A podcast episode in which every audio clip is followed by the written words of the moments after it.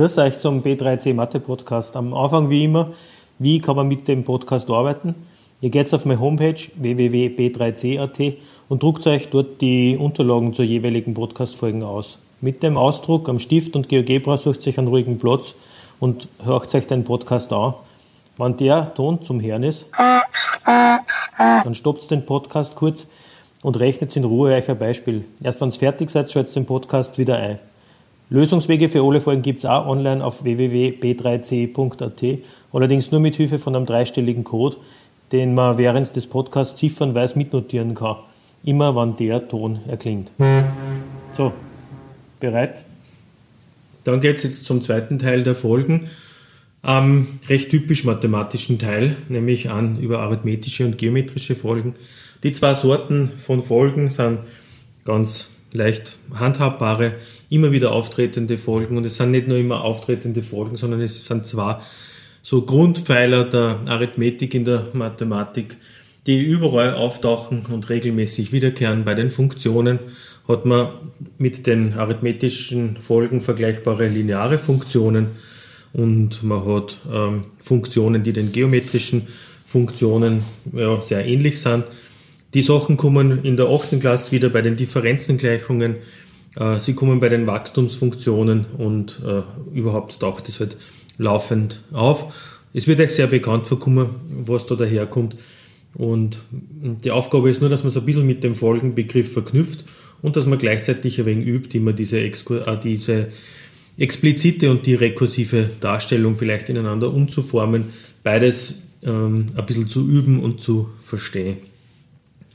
Also am schnellsten kann man arithmetische Folge und geometrische Folge durch zwei Beispiele erklären, die schon rekursiv jetzt da dastehen. Die arithmetische Folge bezeichnet die jetzt immer mit einem kleinen a. Das macht man bei Folgen häufig, dass die mit a bezeichnet werden. Der Index wieder, äh, ihr wisst, Folgen sind ja sowas ähnliches wie Funktionen, nur dass man bei den Funktionswerten keine äh, reellen äh, x-Werte einsetzt, keine reellen Argumente einsetzt, sondern äh, natürliche Zahlen immer nur hat, damit man diese schrittweise Weiterentwicklung nachvollziehen kann. Um das zu unterscheiden, schreibt man halt nicht mit, äh, wie bei der Funktion a Klammer auf von 1, sondern man schreibt den 1 da unten als Index und ja, dann weiß man, man ist im Reich der Folgen und man kennt sich eigentlich auch gut aus, weil es das erste A und das nte A und das fünfte und was auch immer. A steht also nicht nur für die allgemeine Form der Folge, sondern in der Podcast-Folge soll es also auch für arithmetische Folge stehen. Und genauso mache ich nachher das G bei der geometrischen Folge. Dann kennt man sich immer wegen aus, wo man ist. Ich habe einen Startwert gegeben, in beiden Fällen einmal 0 und einmal 1. Und die Rekursionsformel, die sagt aus, dass ich vom einen zum nächsten Folgenelement komme, indem ich 5 dazu zähle. Oder bei der geometrischen Folge mit 5 multipliziere. Und wenn ich jetzt die ersten vier Folgeglieder da mache, äh, dann sieht man halt, was das für Orten von Folgen sind. So ähnlich wie bei der linearen Funktion steigt, wenn ich gleich weit nach rechts gehe, und gleich weit nach rechts hast du übrigens ja in dem Fall bei der Folge ja 1 nach rechts, dann ist das so ähnlich wie eine Steigung und ich gehe immer um 1 nach oben. Also eigentlich ist das, was da steht, eine homogene lineare Funktion. 0, 5, 10, 15 sind die ersten Elemente. Es geht immer 1 rechts, geht es 5 auf. Wenn ich die Folge jetzt aber nicht explizit als Term da stehen habe, dann schaut die halt nicht aus mit, wie man es gewohnt sind, mit y ist gleich kx plus d, sondern in der rekursiven äh, Form schaut es ein bisschen anders aus. Schauen wir da nochmal auf hier beim Beispiel 1. Da ist eben plus 5 und das plus 5, das erinnert so an das plus d bei der Geraden, nachdem es aber rekursiv ist, hat das aber da viel mehr was mit der Steigung zu tun, als es eigentlich mit der äh, mit dem Achsenabschnitt hat. Der Achsenabschnitt ist das andere, was da drinnen steht, das ist der Nuller oben und der wird eigentlich dem, dem D entsprechen, in dem Fall fällt es weg.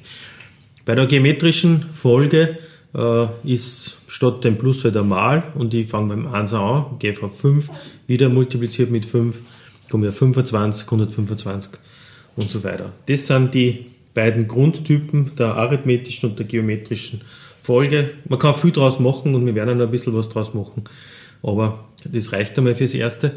Wenn man die explizite Darstellung sich überlegt, dann wird plötzlich aus dem Plus, was wir da gerade gehabt haben, was die Steigung in der rekursiven Form äh, definiert, wird dann das Mal eigentlich. In der expliziten, in der Termdarstellung, äh, ja, wie, wenn ich mir jetzt die Reihe anschaue, dann ist das erste A ergibt einen Wert von 0. Wenn ich 2 einsetze, müsste 5 rauskommen.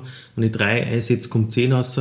Also eigentlich immer äh, mal 5, mein, meine Nummerierung von dem A, aber halt nicht ganz, weil A1 ist 0 mal 5 und A2 ist eben 1 mal 5 und A3 ist nicht 3 mal 5, sondern 2 mal 5, also immer eins weniger eigentlich. Wenn ich mir das so anschaue, dann heißt der Term eben nicht 5 mal n, sondern in Klammern muss n minus 1 stehen. Dann passt das zusammen mit dem, was da oben steht. Da muss man immer ein wenig aufpassen, ob da äh, n minus 1 als Index eingekehrt oder ob das n ist. Das, am besten ist, man probiert 2 oder 3 aus und dann sieht man, okay, A3 ist 10 und 10 ist jetzt aber nicht 3 mal 5, so wie A3 eigentlich vermuten hat, sondern eben nur 2 mal 5 um 1 weniger. Ähnlich definiert bei der geometrischen Folge, äh, aber ich brauche jetzt aus dem Mal, äh, aus der rekursiven Formel, wird jetzt das hoch. Das haben wir jetzt eh schon ein paar Mal gehabt, dass aus dem Plus äh, sozusagen die übergeordnete Rechenoperation des Mal ist und beim Mal nur die übergeordnete ist der Exponent. Und genau vergleichbar ist halt, wenn ich das G2 zum Beispiel hernehme, ist das halt nicht 5 zum Quadrat, weil das war erst das vom G3. Das heißt, ich muss da einen Exponenten nicht n aufschreiben, sondern n minus 1. Und nur mal, das ist jetzt nicht selbstverständlich so, dass da überall immer n minus 1 steht. So wie es da definiert ist, so schaut das aus. Heißt aber nicht, dass man immer als Startwert G1 hat oder A1, sondern das kann ruhig auch einmal A0 oder G0 sein. Muss man sich einfach dann anschauen, wie das Beispiel da äh, formuliert ist. Und wenn ich das habe, muss ich mir das hm, schrittweise durchüberlegen, was heißt das dann für meine explizite Formel. Und das ist gar nicht so viel Mathematik, das ist ein bisschen probieren ist da dabei. Dann schreibe ich mir das nullte Element und das erste und das zweite auf und dann sehe ich schon, was muss ich immer einsetzen. Muss ich 0 und 1 und 2 einsetzen oder halt um eins mehr oder eins weniger. Wir kommen da noch zu Beispielen, wo man das sieht. Ja, und damit kommt man zu den zwei Definitionen. Man braucht jetzt fast gar nicht mehr äh, so kompliziert hinschreiben. Rekursive Darstellung, äh, ich brauche einen Startwert, wir haben ihn jetzt A1 oder G1 genannt, unten in der zweiten Definition der geometrischen Folge. Also einen Startwert brauche ich schon, wo geht's los? Und dann brauche ich, äh, um wie viel geht's äh, bei jedem Schritt nach rechts nach oben? Oder wenn man das andere nimmt, äh, was ist der Faktor, wie es nach oben geht? Das heißt also, die Differenz von zwei aufeinanderfolgenden Folgenwerten ist immer konstant bei der arithmetischen Folge. Und nicht die Differenz ist bei der geometrischen Folge äh, konstant von zwei aufeinanderfolgenden, sondern der Quotient. Also das ist jetzt vielleicht nur ein bisschen so zum Überlegen und Mitnehmen in die nächsten Beispiele. Wenn ich zwei aufeinanderfolgende Folgenglieder habe, vielleicht schaut man nur mal auf auf die ja, vorige Seiten und ich nehme die Folgeglieder her, zwischen 5 und 10, zwischen 10 und 15 und so weiter. Wenn ich die Differenz bilde, also 15 minus 10, oder 10 minus 5 oder 5 minus 0, kriege ich immer die Differenz außer. Und das ist der Fünfer, den ich suche. Das ist meine spezielle Variable, die wichtig ist für die arithmetische Folge. Das ist das d. Wichtig jetzt bei der geometrischen rechts davon, muss ich zwei aber durcheinander dividieren, damit ich auf mein q komme. Mit Minus habe ich da nichts angefangen. Wenn ich 5 minus 1 rechne, kriege ich 4 raus. Wenn ich 25 minus 5 rechne, kriege ich 20 raus. Das bringt nichts. Ich muss zwei aufeinanderfolgende durcheinander dividieren. Also das zweite durch das erste, 5 durch 1 ist 5. Oder das dritte durch das zweite, 25 durch 5 ist auch 5. Vierte durch das dritte, 125 durch 5 ist auch 5. Also das muss ich mir merken, wenn ich eine geometrische Folge vorliegen habe. Dann kriege ich mein Q, diese spezielle Konstante, die wichtig ist für die geometrische Folge, kriege ich außer, wenn ich zwei aufeinanderfolgende äh, durcheinander dividiere. Ja, und damit kommen wir jetzt aber gleich einmal vor dem äh, nächsten Beispiel zum ersten, äh, zur ersten Ziffer zum Entschlüsseln von Lösungs-PDF und die lautet 7. Wir haben jetzt in dem Beispiel eine Zahlenfolge gegeben, jetzt aber durch eine Termdarstellung, nicht durch eine rekursive. Da steht da, dass an gleich 2n minus 7 ist. Dass es eine explizite äh, Termdarstellung ist, sieht man, dass auf der rechten Seite nichts mit an oder an minus 1 oder irgendwas vorkommt, sondern einfach nur das n. Das n kann ich einsetzen, dann kriege ich mein an außer. Sehr zufriedenstellend. So, wir sollten jetzt sagen, dass es eine arithmetische Folge ist äh, und dann die Differenz von zwei aufeinanderfolgenden Folgeglieder berechnen. Ja, dass eine arithmetische Folge ist, ich habe zuerst schon darauf hingewiesen, das werden wir jetzt gleich herausfinden, aber sehen tut man es schon recht gut. Weil wie schaut denn der Term aus? Er schaut genauso aus, wie ich zuerst gesagt habe. Gerade ist ja eigentlich das Pendant von der Funktion zur arithmetischen Folge, also lineare Funktion, arithmetische Folge ist eigentlich dasselbe. Und was da steht, ist 2n minus 7. Das heißt, das ist ja eigentlich so ein kx plus d. Und wenn jetzt das halbwegs normal so rauskommt, wie man sich vorstellt, dann müsste halt eigentlich die Steigung 2 sein und der Achsenabschnitt, also der Startwert, minus 7. Steht ja da, jeder kann schon kx plus d übersetzen. Schauen wir uns an, wie man das aus der Folge aber rauskriegt. Ähm, und zwar macht man das ente Folgenglied, das man anschreibt mit 2 minus 7, so steht es im Term. Und, das ist jetzt der Schmäh, den man so bei Berechnungen mit Folgen immer wieder anwendet, ich mache auch das n plus ante Folgenglied mit dem Term. Also ich schreibe 2 und jetzt statt ein n schreibe ich n plus 1 eine. Weil das muss ja dann auch stimmen. Das Nachfolgende muss genauso sein, weil minus 7 hinten, nur dran bin ich fertig. Und was tue ich jetzt? Das werdet ihr dann in dem nächsten Beispiel auch wieder brauchen. Ich rechne, weil es eine arithmetische Folge ist, die Differenz zweier aufeinanderfolgenden Folgeglieder aus. Das macht man bei der geometrischen nicht. Ich weise jetzt nur mal darauf hin, weil das nächste Beispiel dann für euch genau das bieten wird. Ihr werdet beim geometrischen, bei der geometrischen Folge dann den Quotienten ausrechnen zwischen die zwei. Weil es eine geometrische ist und man da dann das Q kriegt. Jetzt bei der arithmetischen rechnen wir die Differenz aus, weil die Differenz zwischen zwei aufeinanderfolgenden konstant ist. Gut, dann rechnen die das zweite, das ist das 2 Klammer auf n plus 1 Klammer zu minus 7, minus das erste. Ich haue es da in Klammern, damit man das mit dem Minus vorne nicht vergisst, weil das wirkt sich auf den 7 aus, vergisst man sonst zu leicht oder übersieht man sonst zu leicht. Ausmultipliziert fällt der 7er weg und fällt das 2n weg. Ausmultipliziert heißt, ähm, nur der Zwarer kommt da äh, in die Klammer von dem n plus 1 eine und dann kommt am Schluss außer plus 2. Keiner ist überrascht. Ähm, trotzdem, es funktioniert. Zwei aufeinanderfolgende Folgeglieder voneinander abzogen ergeben dieses plus 2. Das ist das D, das wir suchen. Aber es ist auch gleichzeitig das K von dem Term da oben, das steht, das wir schon lange gecheckt haben.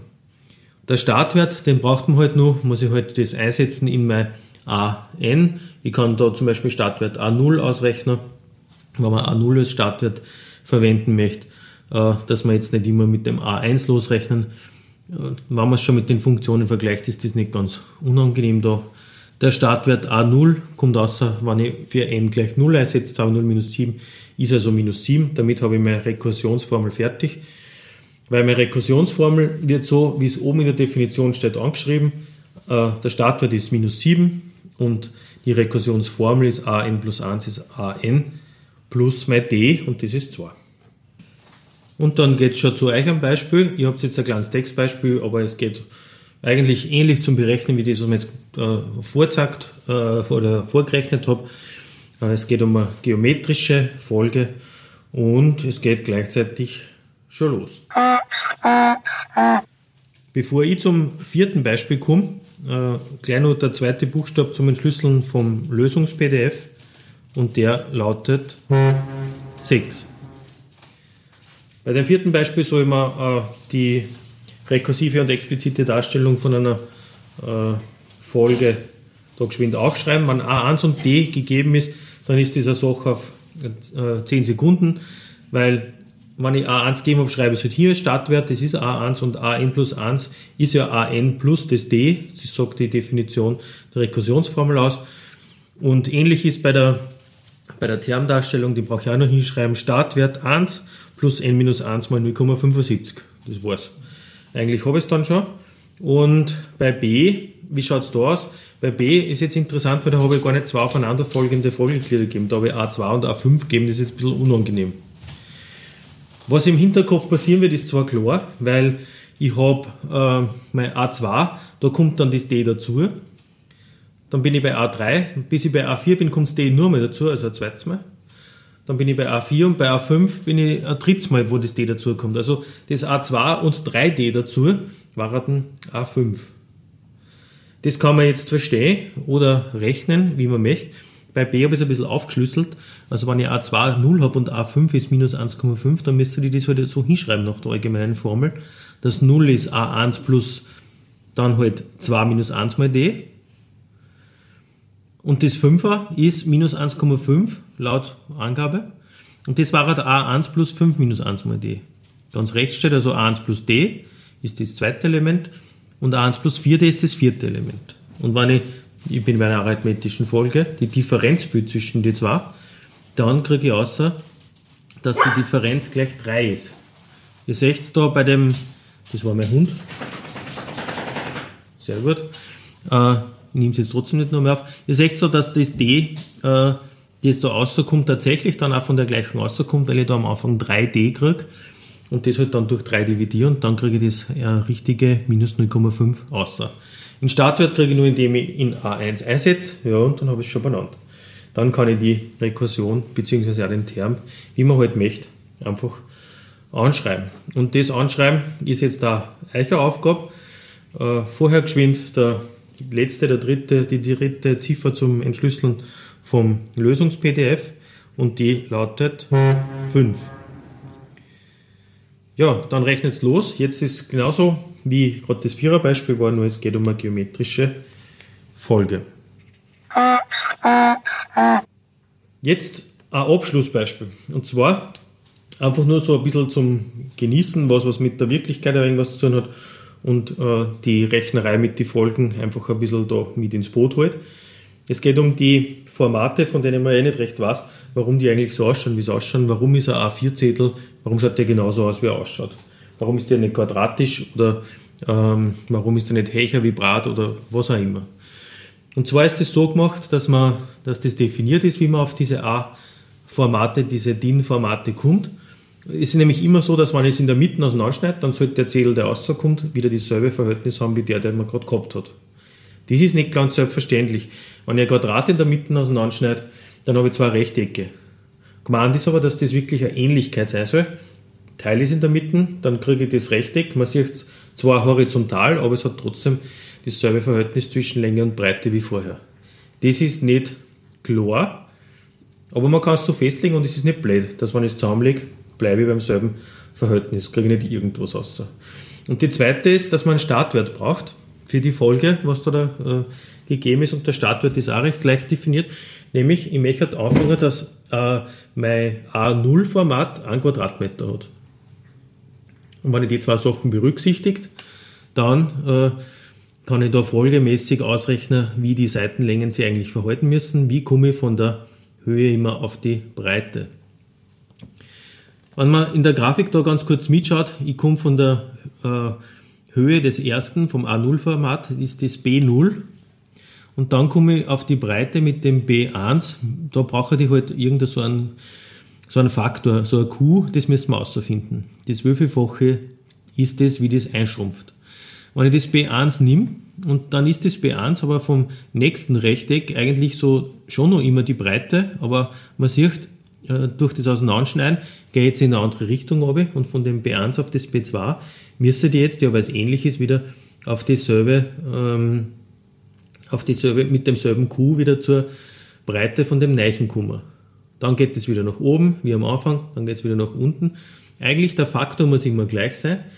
Und ich übernehme immer vom nächsten Format praktisch das B1. Das ist also die Länge vom kleineren, ist die Breite vom gerade größeren.